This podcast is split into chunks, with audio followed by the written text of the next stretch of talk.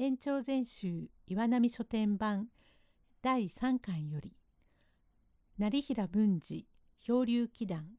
第1編第1回胸郭難を近藤に救う教示苦を老卓に訴う主な登場人物成平文治とその母浮草のおなみ国蔵です。用語解説。胸郭弱きを助け。強きをくじくを胸としている人。本庄成平村現在の墨田区成平湯行様。鎌倉期の僧侶一辺上人のこと。この度お聞きに入れまするは成平文治漂流祈願と名題を置きました。古いおなじみのお話でございますが何とぞ相変わらずごひいきを願い上げます。頃は安永年中のことで本庄成平村に波島文次郎という侠客がありました。この人は以前下屋お成街道の堀丹波の神様のご家来で380石頂戴した波島文吾という人の子で司祭あって親もろともに浪人して本庄成平村に電池を買い何不足なく裕福に暮らしておりましたが父文を愛果てました後60に近い母に孝行を尽くし剣術は新影流の極意を極め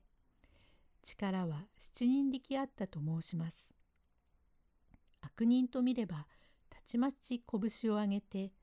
売ってこらすようなこともありまた貧乏人で暮らしに困るといえばどこまでも恵んでやり弱きを助け強きをくじくという気象なれども至極情け深い人でむやみに人をぶつような殺伐の人ではございません。ただいまの世界にはございませんがその頃は巡査という人民の安寧を守ってくださる職務の者がございませんゆえに強い者勝ちで無理が通れば道理引っ込むの例えの通り乱暴を言いかけられても弱い者は黙っておりますから文治のようなものが出てお前の方が悪いと意見を言ってもわからんものは仕方がありませんゆえ七人力のげんこつで売って向こうの肝を必死で置いてそれから意見を加えて悪事をやめさせ善人に仕立てるのがごく好きでちょっと聞くと怖いようでございますがよくよく見ると赤子もなじむような美男ですからあだ名を成平文治と申しましたのかただしは成平村におりましたゆえ成平文治とつけたのかまたは波島を成平と名まって呼びましたのか。安永年間のことでございますから私にもとんと調べがつきませんが文治は年24歳で男のよろしいことは役者で申せば左團次と宗十郎を一緒にして図書の品があって可愛らしいところが柿津と小団次で画道兄弟と福助の愛嬌を衣に振りかけて気の利いたところが菊五郎でしっかりしたところが團十郎でその上士官の物覚えの良いと来ているから実に申し分はございません。文治が通りますと近所の娘さんたちがぞろぞろついてまいりまして「きいちゃんちょいと今成平文治さんという旦那がいらしたからごらんなはいよいい男ですわ」あら今横丁へ曲がって行きましたわ。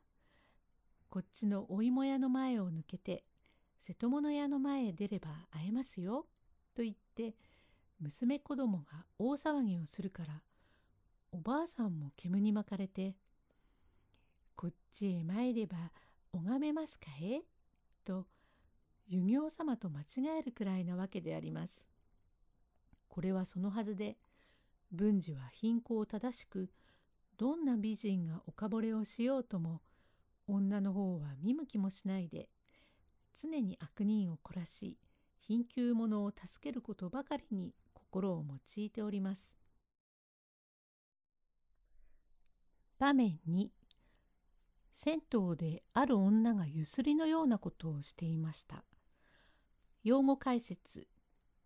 たぎって甚だ優れていること。おつな処置ぶり。男を誘惑するような仕草のこと。島数。島流しのこと。その昔はバズエの夕夜は皆入れ込みでございまして男女一つに湯に入るのはどこかに愛嬌のあるものでこれは自然引用の道理で男の方では女の肌へくっついて入刀をいたすのが色気ではござりませんがただなんとなくいいような心持ちでただいまでは風俗正しく湯に仕切りができまして男女の別が厳しくなりましたが近頃までは間が竹のぶっつけ格子になっておりまして向こうが見えるようになっておりますから左の方を見たいと思うと右の頬ばかり洗っておりますゆえ片っ面が赤で縁になっているお人があります。その頃本庄中の郷に杉の湯というのがありました。うちの前に大きな杉の木がありますからあざなして杉の湯杉の湯と言いますのでこのゆえ日暮れ方になって毎日入湯に参りますのは年の頃二十四五で髪はだるま返しに結いまして愛の小弁慶の着物に八端と黒ジュスの鉢合わせの帯を引っ掛けに締め東下駄を履いて参りますのを男が目をつけますがこの女はたぎって美人というほどではありませんがどこか人好きのする顔で鼻はつまみ花で髪の毛の艶が良くて小股が切り上がっている上等者です。この婦人に惚れて入刀の後を追いかけてきて入れ込みの湯の中で背中などを追っつける人があります。その人は中野郷の境屋十兵衛という木薬屋の番頭で四十二になる九兵衛という男で湯に入るたびに変なことをするが女が一通りのやつでないからこいつは俺におかぼれをしているなと思いわざと男の方へくっついておつな処置ぶりをしますから男の方はなおさら増長いたします。ちょうど9月2日のことで常のごとく番頭さんが女の方へすり寄ってくるとき女の方で番頭の手へ小指を引っ掛けたから手を握ろうとするとなくなってしまうからまるで金魚を探すようで女の背中を撫でたりお尻をつねったりします。かの女は悪党でございますからいきなりに番頭の手ぬぐいをひったくって先へ上がってしまいましたゆえ番頭はあの手ぬぐいを8つに切って一つはお守りへ入れてくれるだろうと思っていると大違いで女は着物を着てしまい番台の前へ立ちましたが女のくせに入れ墨があります。元来この女は山の浮草という茶店へ出ておりました浮草のお波というもので入れ墨入れ直しで市中お構いになって島数の五六旅もあり小ゆすりを語りつつもたせをするまかなの国蔵というやつの女房でございますからたまりません。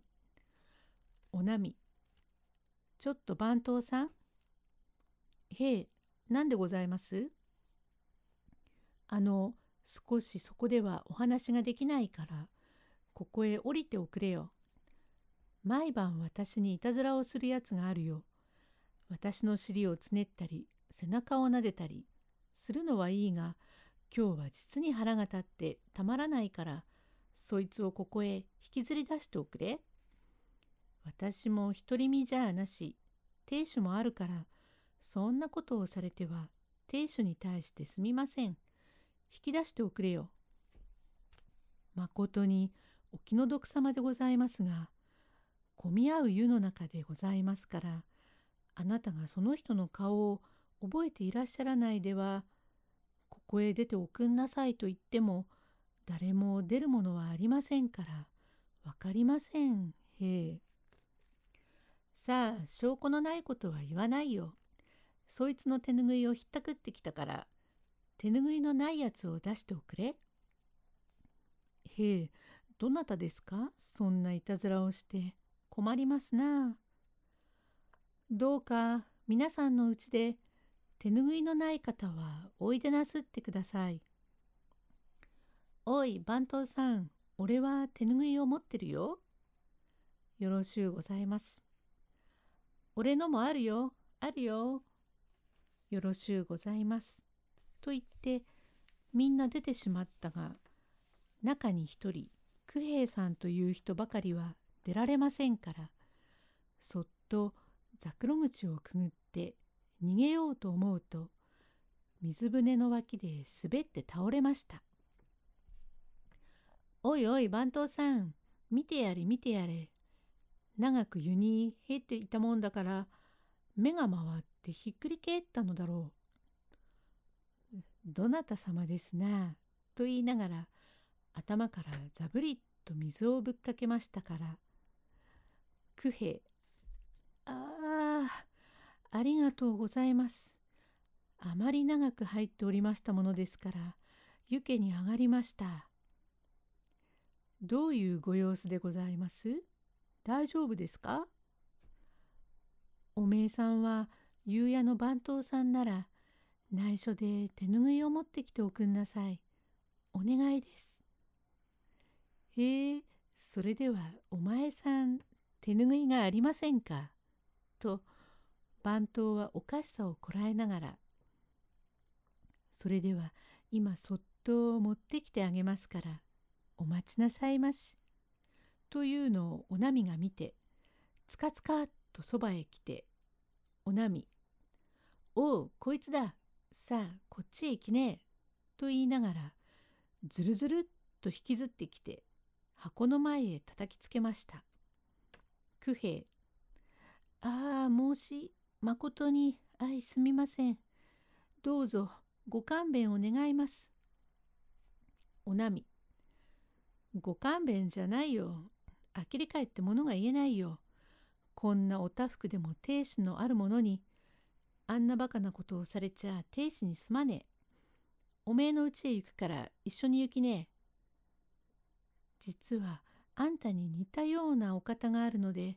そのお方だと思うて、実に妄想用ないことをいたし、申し訳がありまへん。どうぞご勘弁を。なんだえ？人違いだえ？ふざけたことを言っちゃいけねえぜ。命日人違いをするやつがあるかえ？さあ、主人のあるやつなら主人に掛け合うし、主人がなけりゃ、おめえだって親か兄弟かあるだろう。一緒に行きなよ。と言いながら平手でピシャーリピシャーリとぶちます。寒い時に板の前長く座って震えているところをぶたれますから体へ手の跡が真っ赤につきます。表へは黒山のように人が立ちまして「何です何です?」なんだか知りませんがひどい女ですな。何でも泥棒でございましょう。残らず取られて裸になったようですな。何を取られました？何でも初めは手ぬぐいを取られたんだそうですがしまいには残らず取られたと見えてすっぱだかになって男の方で恐れ入ってひいひい言っていますな。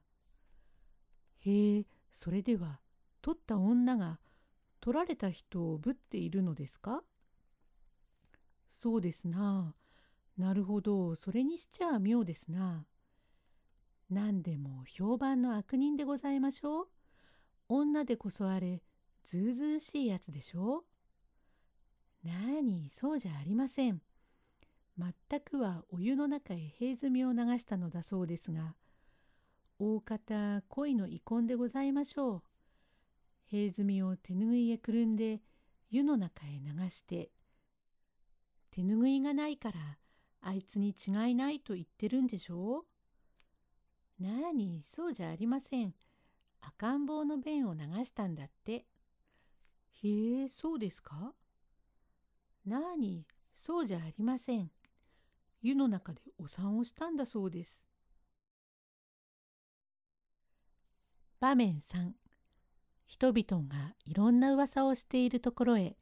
成平文治が登場し九兵衛さんを助けようとします。いろいろ評議をしているがなんだか訳が分かりません。ところへ参ったのは成平文治で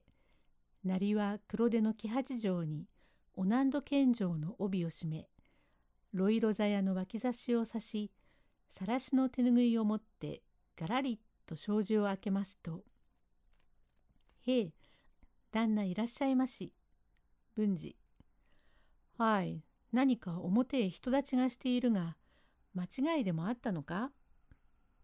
どうかお構いなく文庫へお脱ぎなさいまし。いやいや人立ちがすれば往来の者も困りますしお前も困るだろうが一体どうした間違いだえ旦那様山の浮草に出ていたおなみという悪党女と知らないものですから栄屋の番頭さんが湯の中でたびたび冗談をいたし今日もけしからんことをいたしたものですから番頭さんの手ぬぐいをひったくっておいて番頭さんが湯から上がるのを待っていてあの通り詫びるのを聞かないで主人へ掛け合うと言うから主人が五六十両もゆすられて番頭さんも追い出されますのでしょう。それは気の毒なことだ。わしが中へ入って詫びをしてやりましょう。旦那様が中へ入ってくださればよろしゅうございますが、もしあなたのご迷惑になるといけませんから、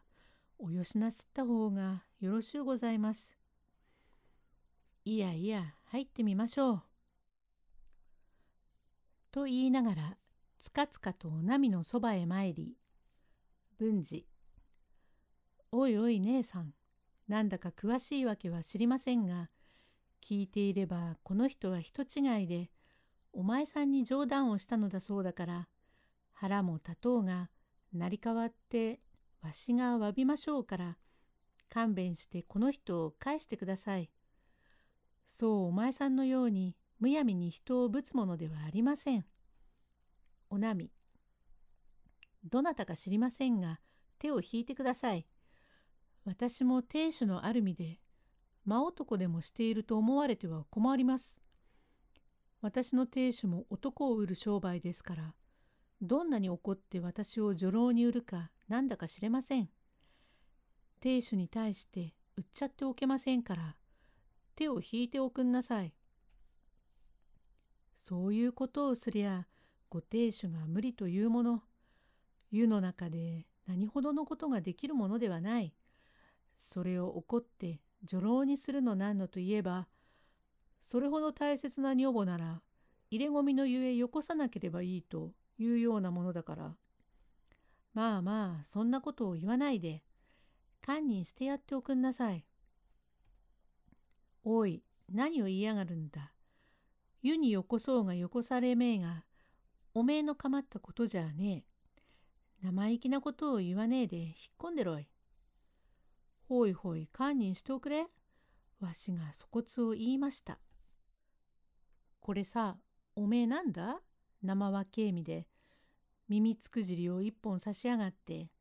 大神楽見たようなざまをして、生意気なことを言うね。おめえちゃ青二世だ。鳥ならまだひよっこだ。てめえたちに指図を受けるものか。青いくちばしでひいひい言うな。引っ込んでろい。文治。はいはい、悪いところは重々詫びをしますが、大の男が板の前手をついて、ひたすら詫びをすれば、ご亭主のご立腹も解けましょうから、幾重にも当人になり代わって。いけねえよ。ぐずぐず口をきかねえで引っ込みなせえ。と言いながら、ずっと番頭を引き立てにかかるから。ああ、待ちなさい。それでは、これほど言っても聞き入れませんかえ？聞かれませんよ。いよいよ聞かれなければこっちにも了見がある。聞かなければどうする？聞き入れなければかよういたす。と言いながら、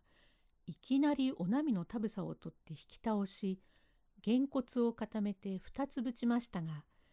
七人力あるげんこつですから、二七十四人にぶたれるようなもので、痛いの何のと申して、悪馬のお波も驚きました。なれども急所をよけてぶちます。文治。これ、我は不届き者だ。手前の亭主はお構い者で、聞けば商人や豪華へ入り、ゆすり語りをして囚人を苦しめるということは、かねて聞いておったが、この文次郎が本城におるうちは捨ておくわけにはいかん。それに、この文治のことを青二歳などとようようなき悪行を申したな。手前のようなやつを生かしておいては大勢の人の難儀になるからぶち殺すのであるが女のことゆえ助けてやる。早く家へ帰って亭主の国蔵というやつに俺は成平橋にいる波島文次郎というものだからぶたれたのを残念と思うならいつでも仕返しに来いときっと申せよ。と言いながらトーンと障子を開けて表へ突き出したからお波は倒れて目がくらみましたがようやくのことで這うようにして家へ帰って国蔵にこのことを話そうと思うとその晩は帰りませんで翌日の昼時分に帰ってきまして「国蔵お波今帰ったよ。寝てちゃいけねえ。火も何も消えているじゃねえか。起きられやしねえよ。頭が割れそうだ。なんだ？頭が割れそうだ？頭が痛けりゃあんまでも読んで、もんでもらえねえな。げんこつで二重ばかり打たれたよ。何？ぶたれて黙って帰ってくるようなてめえじゃねえじゃねえか。ドイツがぶったのだ？ゆうべおめえが帰ってきたらばすぐに死刑しに行こうと思っていたがいつでも杉の湯に来るやつが来たからおめえに教わった通りにして向こうへゆすりに行こうと思うと成平橋にいる文治というやつが来ていきなりに私をぶってぶち殺してしまうんだが助けてやるから家へ帰って亭主の国蔵というやつに言っていつでも死刑しに来いと言って、人をゲジゲジ見たようにつまみ出しやがったよ。悔しくって悔しくってしようがねえから、死刑しに行っておくれよ。静かにしろい。成平文治というやつは黒い羽織を着ているやつだな。結構だ。何が結構だ？